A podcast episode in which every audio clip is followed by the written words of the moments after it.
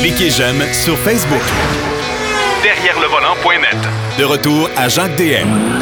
Pour euh, faire suite aux interventions de notre ami Pierrot Fakin, bien sûr, au deuxième bloc, c'est l'habitude, c'est Denis Duquet qui est avec nous, notre doyen.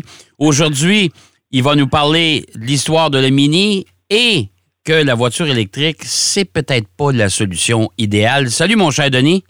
Oui, bonjour. Oui, on va commencer par une voiture écologique, la Mini, en, oui.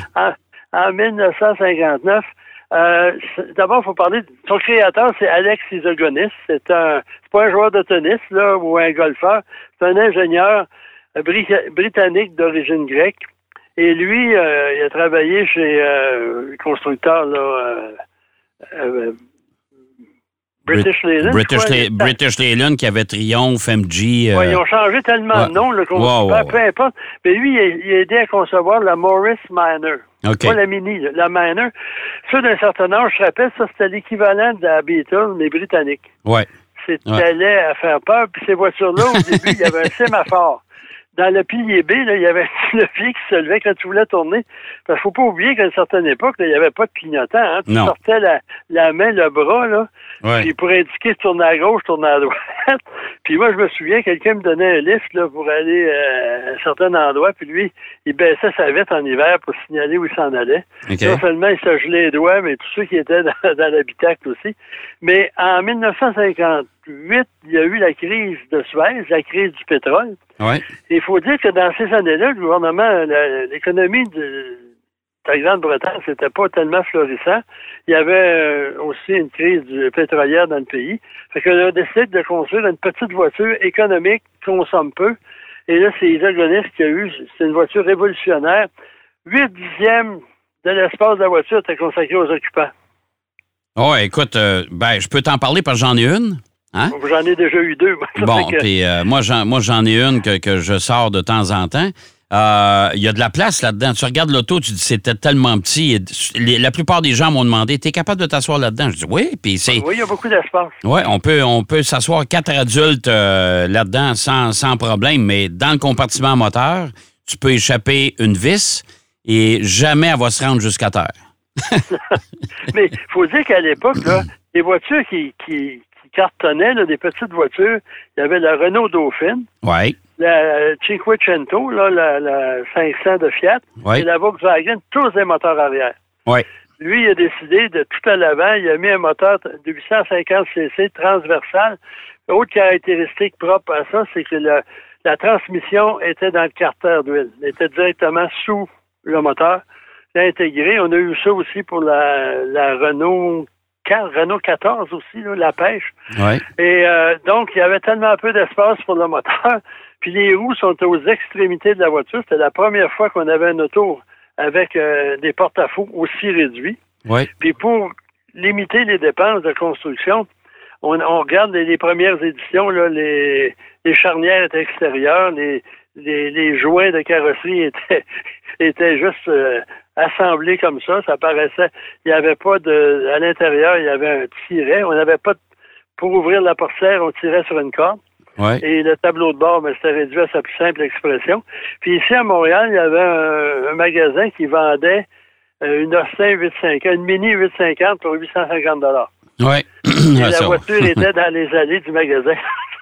ça, on achetait ça, des roues de 10 pouces. Et il y avait une suspension assez particulière qui a été développée par Alex Moulton, qui est un génie de ce genre de suspension euh, euh, caoutchouté. Moulton, après ça, s'est rendu célèbre à fabriquer des, des, des, des vélos pliants euh, réduits de petites roues avec des suspensions euh, ouais. élastiques. Ouais. Et ça, après ça, on a, on a élaboré là-dessus, c'est devenu un peu plus euh, sophistiqué. Et c'est une voiture dont la, la carrosserie était, était, très rigide, c'était une monocoque. Et ça a permis de gagner euh, deux fois le rallye de Monte-Carlo. Okay. Ce qui a aidé oui. beaucoup à sa réputation. On l'avait gagné une première fois, mais ils ont été, ils ont été euh, disqualifiés. Je ne sais pas trop pour quelle raison, là, trop paresseux pour aller voir. Et aussi, le plus drôle, c'est Alex Isogonis qui a dessiné le profil de cette voiture-là. Ça arrive souvent dans l'histoire, mais sur une euh, serviette de restaurant. Mm -hmm. Et c'est son adjoint qui a peaufiné le dessin. Il s'appelait Jack Daniels. Oh boy. curieux. J'espère qu'il était sobre. Mais c'est quand même une voiture vraiment extraordinaire. Puis euh, ça a aidé. C'est une à- voiture qui est agile, ça n'a aucun bon sens. Ouais. Euh, moi, souvent, pour te donner un exemple de gabarit de la voiture, j'avais déjà dit que c'est la seule voiture au monde qui peut rouler sur un trottoir. Oui, probablement. Ouais. Euh, Hey. moi, j'ai déjà eu une euh, Fiat 500 moi, en Italie. Puis on la stationnait souvent sur le trottoir. Ouais. Mais donc, ça, ça a révolutionné. Par la suite, on a fait, ça a été produit dans différents pays. En Italie, incidemment chez Michelotti, euh, on a eu des versions de luxe. les- toutes les, les, les stars rock de Grande-Bretagne avaient leur mini. Euh, moi, la seule chose que je... Moi, j'ai eu une Cooper S, là, puis euh, toutes ces voitures-là, la, la première n'était pas synchronisée. Euh, quand tu es distrait, tu y penses pas, des fois, tu as une surprise. Mais dans l'ensemble, c'était agréable à conduire, c'était spacieux, confort plus ou moins limité. Puis ensuite, c'était le, système électrique britannique qui faisait pas tellement bon ménage avec nos hivers, mais dans l'ensemble, c'est la conception elle-même de la voiture qui a révolutionné les, les- le, design des voitures à venir. euh, Ouais, tout à c'est fait. assez impressionnant. Puis dire que aussi la on- au, au Canada, on faut dire qu'après la guerre, il y a beaucoup, beaucoup de voitures britanniques qui étaient exportées au pays. Puis la Manor, il y en avait quand même beaucoup. Puis en Grande-Bretagne, ça aussi, c'est devenu une voiture culte avant que la Mini arrive. Ouais. Puis, euh, par contre, il y avait un problème de production. C'est une voiture qu'à l'époque, il n'y avait presque pas d'automatisation. Il n'y avait pas de robots dans les usines, à l'usine de Longbridge. Et là, ça, les coûts de production, quand même, même si on avait réussi à réduire les coûts, c'est quand même assez onéreux pour une si petite voiture à prix. Parce que le problème des voitures, ça coûte X pour produire. Si on veut la vendre, il faut faire euh, des, des profits. Puis Ouais. si la voiture est économique, on peut pas la vendre trop cher. Puis là, il y a une espèce, tandis Mercedes, vous pouvez la vendre 5000 dollars de plus que ça, ça devrait être, puis les gens vont l'accepter. Mais euh, Mini, ça, écoute, ça, et, ils, ont, quand même résisté au temps parce que moi, je me souviens en 2000, euh, la dernière année d'ailleurs qu'ils l'ont fabriqué sous sa, son, apparence initiale. Euh, écoute, euh, la première Mini est sortie des usines en quelle année? En 59. Ben 59 euh, jusqu'à 2000, euh, c'est quand même euh, quand même pas mal là, hein? C'est ça. Puis en plus, Hey. au début, c'est 34 chevaux. Ouais. Ouais. Et moi, j'avais les, les Cooper S avaient 12, un moteur de 1275 cm3 avec euh, c'est 80 chevaux, 90, ça dépend des variantes. Moi, c'est ce que j'ai. là. C'est de- celle que j'ai, c'est une Cooper S avec euh, les voies avant puis arrière un peu plus larges, avec les, les- les ajouts pour les, les- les ailes. Là. Ouais. Mm. Ah non, c'était une voiture qui a été euh, légendaire. Puis son concepteur aussi, là, c'est un homme qui a, qui a œuvré dans différentes autres choses, mais euh, sa- son leg euh, au monde de l'automobile, ça a été la Mini.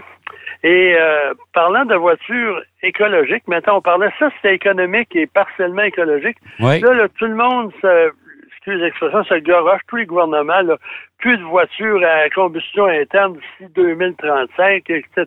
On n'en aura Ouais. plus, etc. Et là, euh, si on regarde, là, il n'y a pas plus que 5% de voitures électriques sur les routes. Ouais. Ouais. Euh, Ouais, mais tu as vu le prix. 1920, c'est dans 15 ans, ça, là. Tu sais, tu as vu le prix. Moi, je regarde. Tantôt, Marc Bouchard va nous parler du Niro électrique. Euh, mais quand tu magasines les véhicules électriques, là, euh, écoute, c'est 40, 50, 60, 70 000. Euh, en plus, là, le gouvernement il y a est obligé de subventionner. Hein, on s'entend? Ouais. Euh, ben là, c'est une dichotomie qui est un peu complexe parce que c'est pas la solution. Il n'y a, pas de solution sans, sans problème. Euh, dans- au début du 19e, du 20e siècle, la voiture euh, à essence, ça réduisait la, la pollution animale.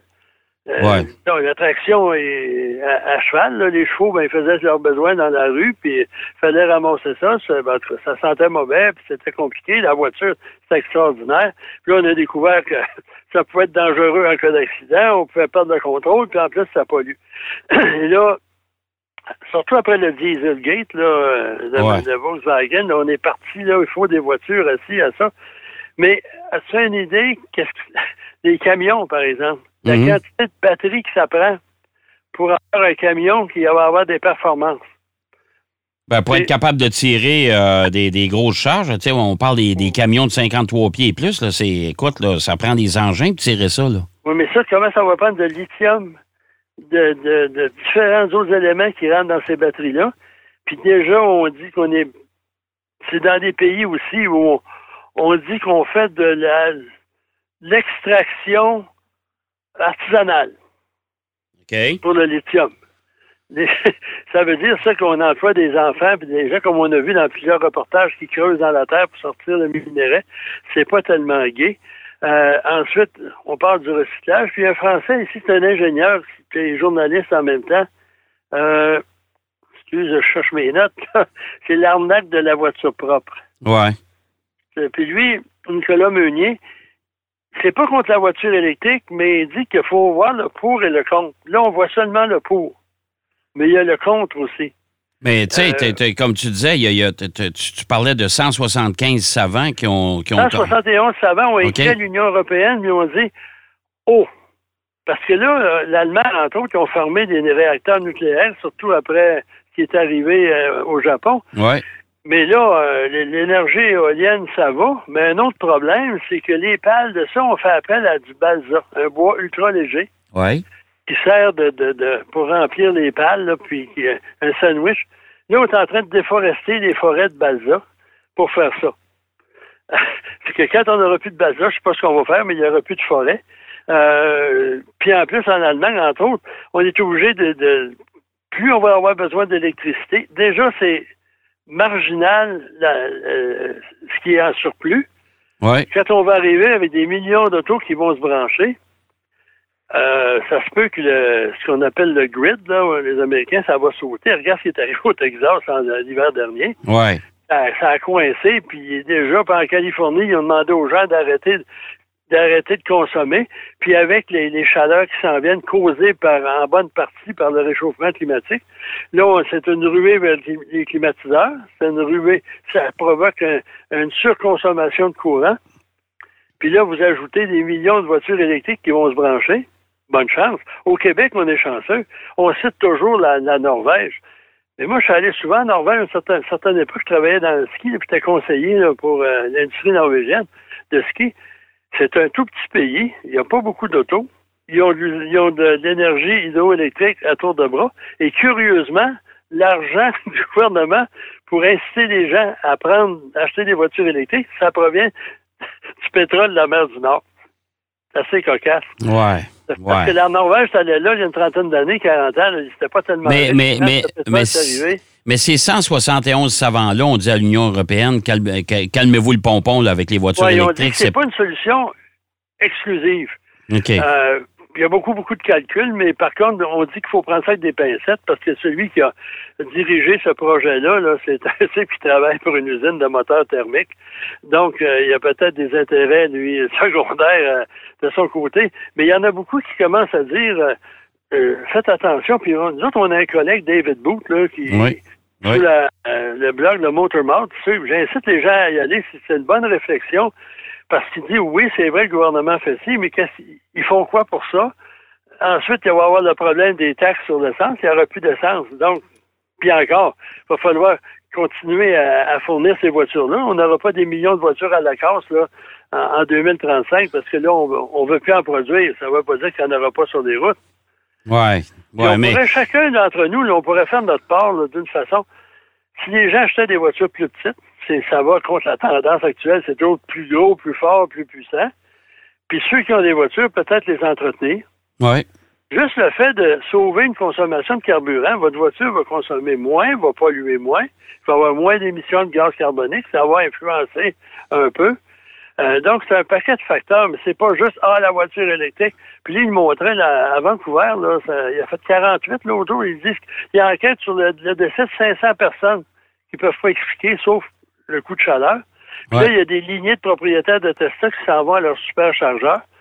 Mais là, vu qu'il y a trop de monde puis les gens s'énervent, euh, en plus, plus la voiture va avoir une grande autonomie, plus grosse va être la batterie, Ça, plus sûr. ça va être la recharge. Mais, mais tu sais, on continue à parler de l'hydrogène, qui serait peut-être une solution euh, à- de rechange euh, au moteur thermique. Euh, Il y a Porsche qui, qui- qui- qui a développé au Brésil un, un nouveau type de carburant qui vient pas carburant euh, euh, synthétique, dans le fond, qui vient pas de, de- qui vient pas- biologique. biologique, c'est pas un. Oui, mais ça, cette essence-là est à base de sarrasin.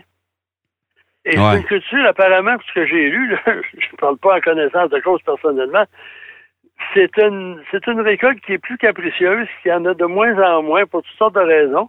Fait que là, quand il y a eu le maïs aussi, à un moment donné, Ouais. pour l'éthanol Ouais. aux États-Unis, Ouais. euh, ça aussi, ça a eu des répercussions sur le reste de. de- Puis en plus, avec des, des carburants biologiques, vu que la Terre, euh, la planète se réchauffe, puis que les récoltes sont de plus en plus difficiles. Ouais. Euh, justement, ce matin, puis c'est pas juste au niveau de l'automobile, au Mexique, Coca-Cola, en bouteille, c'est produit au Mexique en drainant les réserves euh, aquatiques de bien des villages.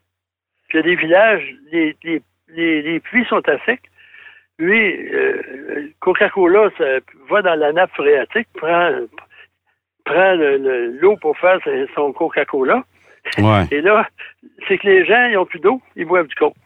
Bon, ben, c'est bon de Là, ils ont santé, des taux de diabète là, euh, À côté. Ouais, ouais, c'est. Ouais, bref, il n'y a pas, comme il y a pas là, de solution unique en appuyant sur un bouton que tout va se régler. C'est pas vrai parce que. Non, faut que tout le monde, faut que tout le monde fasse, ouais, faut que tout le monde fasse sa part. Faut que tout le monde. euh, mon épouse m'a fait une suggestion là euh, cette semaine. On, a- on s'est acheté des vélos électriques, puis elle va aller travailler avec son vélo électrique. Au lieu de prendre la voiture, elle va prendre son vélo électrique. Quand il fait beau, là, elle va partir le matin, puis elle va aller. euh. J'apprécie la précision quand il fait beau. ben, quand il fait haut, ouais, parce que sous la pluie, ça sera peut-être pas aussi jojo. Et en hiver, euh, Ouais, ben, il vend des, il Ouais. vend des pneus de vélo avec des. Non, non, non, non, non, ça, Non, ça, non, ça, on n'embarque pas là-dedans. Hey, mon cher Denis, c'est déjà terminé. Euh, écoute, c'était bien intéressant. Puis on se reparle la semaine prochaine, bien sûr. C'est ça. Bonne semaine, tout le monde. Bonne semaine, Denis. Euh, Denis Duquet qui nous parlait de, de l'histoire de la Mini. Ben oui, euh, une voiture qui a fait, euh, qui a marqué euh, l'industrie automobile pendant des décennies. Et il nous a parlé également que la solution des voitures électriques, il faut pas que ça soit juste ça. Il faudrait peut-être penser à d'autres alternatives aussi. On verra bien. On va aller faire une pause. Au retour de la pause, Marc Bouchard nous parle du Niro électrique et du nouveau NX 2022 de Lexus. Derrière le volant. De retour après la pause. Pour plus de contenu automobile, Derrière le volant.net.